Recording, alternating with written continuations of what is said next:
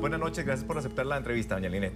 Muchísimas gracias por la invitación y un saludo para todos. Y para Doña Linet, eh, gracias Catherine también por este reporte. Nos vamos a quedar conversando un poco del anuncio que usted plantea este fin de, o planteó el fin de semana con respecto a ir por esa, eh, bueno, inscribirse, a ser precandidata de la Unidad Social Cristiana, pero la gente puede formularse varias eh, preguntas, doña Linet, y es, bueno, ¿qué pesó en su decisión para anunciar, para tomar eh, o para anunciar ya su, su precandidatura y además qué le puede aportar usted al país? Bueno, yo creo que varias cosas eh, acá que comentar. La primera, ¿por qué razón decir que sí a una propuesta que en un momento determinado compañeros y compañeras del partido eh, me la hicieron? Siento que este es un momento en que a raíz del contexto que vivimos, todas las personas que tenemos experiencia, que hemos puesto nuestra hoja de vida en un momento determinado al servicio de los ciudadanos, nuestra experiencia, nuestro conocimiento, el deseo inmenso también de trabajar. Si todo esto lo hemos tenido, ¿por qué no pensar en aportar? Y eso fue precisamente lo que me llevó, Douglas, a pensar en esta posibilidad. Y usted un poco alejada, digamos, tal vez de- del, ojo público, porque de alguna manera siempre ha estado muy vigente. Eh, es decir, la gente le reconoce a usted su paso por el organismo de investigación judicial, también como vicepresidenta eh, de la República de Don Abel, pero la gran pregunta, ¿para qué, doña Linet? ¿Para qué? En este berenjenal, ¿para qué quiere usted ser presidenta? Bueno, Douglas, yo creo que hay que medir las cosas con amplitud y decir, no solamente experiencia, no solamente conocimiento, sino también convicción. Posibilidad de buscar alianzas en esta Costa Rica que necesita continuar desarrollándose y que necesita de todos los diferentes sectores poblacionales. Siento que en esto se tiene una experiencia valiosa y además recuperar y, ¿por qué no?, ese camino de desarrollo que Costa Rica ha tenido, esa parte esencial de ser costarricense y que de alguna manera me remite precisamente a esos años de fuerte trabajo y que como usted lo señalaba hace un momento, en este tiempo, tal vez no en el foco todo el tiempo, pero sí clara de los problemas que hay con constante revisión de la problemática social, económica, etcétera, que el país tiene y que para eso precisamente los espacios y los grupos de trabajo que en todos estos años nos hemos mantenido absolutamente actualizados. Doña Linet, seguridad ciudadana es un tema fundamental. La gente está sintiéndose muy insegura en nuestros cantones. Ahora teníamos un reporte amplio en Punta Arenas, pero lo que está pasando en León 13, esa es un área que usted domina muy bien. Eh, ¿Usted cree que se pueda combatir estos niveles de criminalidad y, y dar una respuesta a la población que tanto demanda?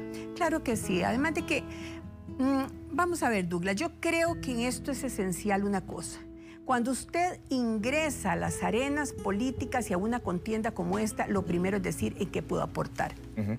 Y en ese que puedo aportar, me parece que el tema de seguridad es un tema esencial. Hay un tema también esencial que es la mujer costarricense. Ese es uno de los elementos que me llevan a participar y también a señalar, busquemos oportunidades, busquemos realmente contenido a palabras que en este momento se están utilizando mucho, pero que no las hemos puesto. Por ejemplo, la reactivación. Hablemos de reactivación económica, hablemos de un ambiente realmente que posibilite continuar adelante y hablemos con una claridad absoluta de qué es lo que queremos hacer. Doña Linet, para finalizar, se lo, se lo debo preguntar, uno de los analistas lo mencionaba, que fue básicamente su posición en las elecciones anteriores. Usted va y le da de alguna manera el respaldo a Fabricio Alvarado y ahora usted se regresa. ¿Qué posición tiene usted? ¿Más conservadora o en qué línea iba esa adhesión eh, eventualmente? eh, A ver, la que dio anteriormente, pero ¿en qué va a cambiar si, si también la gente reclama mucho eso? ¿Usted cómo, cómo lo ve usted ahora? Bueno, primero, primero en la segunda ronda electoral, todos los costarricenses tomamos una u otra dirección porque eran dos los candidatos que había. Correcto. En mi caso particular, una razón fue la que me llevó y es que sentía que cuando una administración no está haciendo las cosas bien, no siento lógico que se repita con ese mismo partido. A pesar de lo conservador que tenía en las posesiones Fabricio, por ejemplo, don Fabricio Alvarado. En realidad lo que yo sentía era que había que hacer un cambio, que las cosas económicamente no marchaban bien y yo creo que al día de hoy sigue siendo absolutamente claro que lo que sentí en aquel momento se dio y lastimosamente las noticias de hace apenas unos días me lo confirman. La forma en que se llevó las finanzas del país no solo no fue buena, fue absolutamente insuficiente y en este momento existen investigaciones inclusive al respecto. ¿Cómo pensar en repetir una administración que venía haciendo las cosas mal cuando tenemos que tener una cosa muy clara? El manejo de las finanzas que se hagan serio y responsablemente, o sea, responsablemente, eso es fundamental para el beneficio de todos los costarricenses. Pero entonces fue más una posición por el futuro económico que tenía que enfrentar el país versus una posición más conservadora en temas como, por ejemplo, aborto, matrimonio igualitario. Eh, ¿Hubo a ver, ¿hubo ahí afinidad o no necesariamente? Bueno, yo creo que hay temas que usted estaba eh, mencionando. Aborto, yo soy contraria al aborto yo soy contraria al aborto.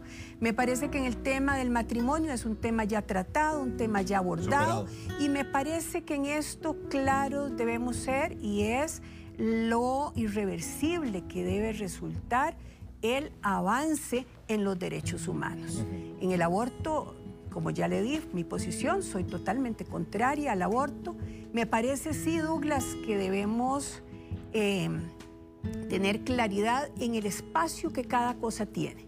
Y creo y reitero, una administración merece eventualmente continuar cuatro años la, el mismo, eh, la misma organización política cuando ésta ha demostrado que hace las cosas eficientemente y poniendo al ser humano como centro, especialmente buscando romper lo que se está dando en este momento y en la desvinculación que se da entre las instituciones del Estado y los ciudadanos. Me parece que hay que recordar, las instituciones están al servicio de los ciudadanos y eso es algo que resulta absolutamente necesario. Muchas gracias, doña Linet. Tendremos tiempo para seguir ahondando en propuestas, obviamente en posiciones, pero sí era muy importante que usted nos diera su opinión eh, y por qué decide usted entonces entrar ya a este eh, juego político. Le agradezco, doña Linet. Gracias por acompañarnos. Muchísimas gracias, Douglas, y a todos en sus hogares, muy buenas noches. Nosotros hacemos una pausa, pero...